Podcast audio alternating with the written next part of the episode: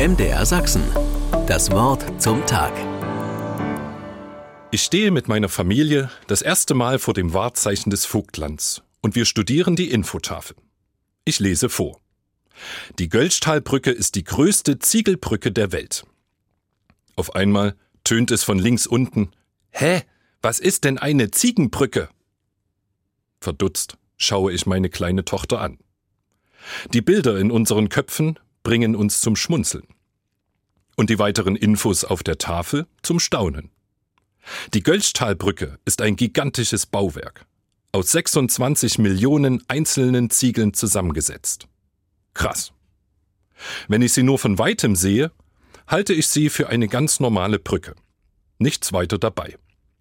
Aber wenn ich mich ihr nähere, ist sie gewaltig. Ich komme ins Staunen und bewundere den, der diese Brücke entworfen hat. Und auch die, die sie unter teilweise lebensgefährlichen Bedingungen Stein für Stein gemauert haben. Ein architektonisches Meisterwerk. Beeindruckend, wozu Menschen fähig sind.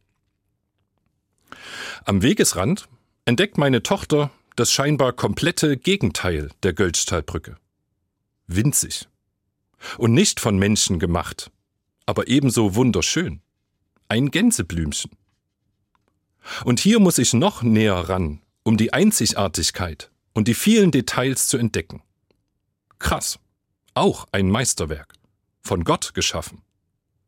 Ich bewundere meinen Gott, wie einfallsreich und mit wie viel Liebe zum Detail er die schönen Dinge der Natur entworfen und ins Dasein gerufen hat.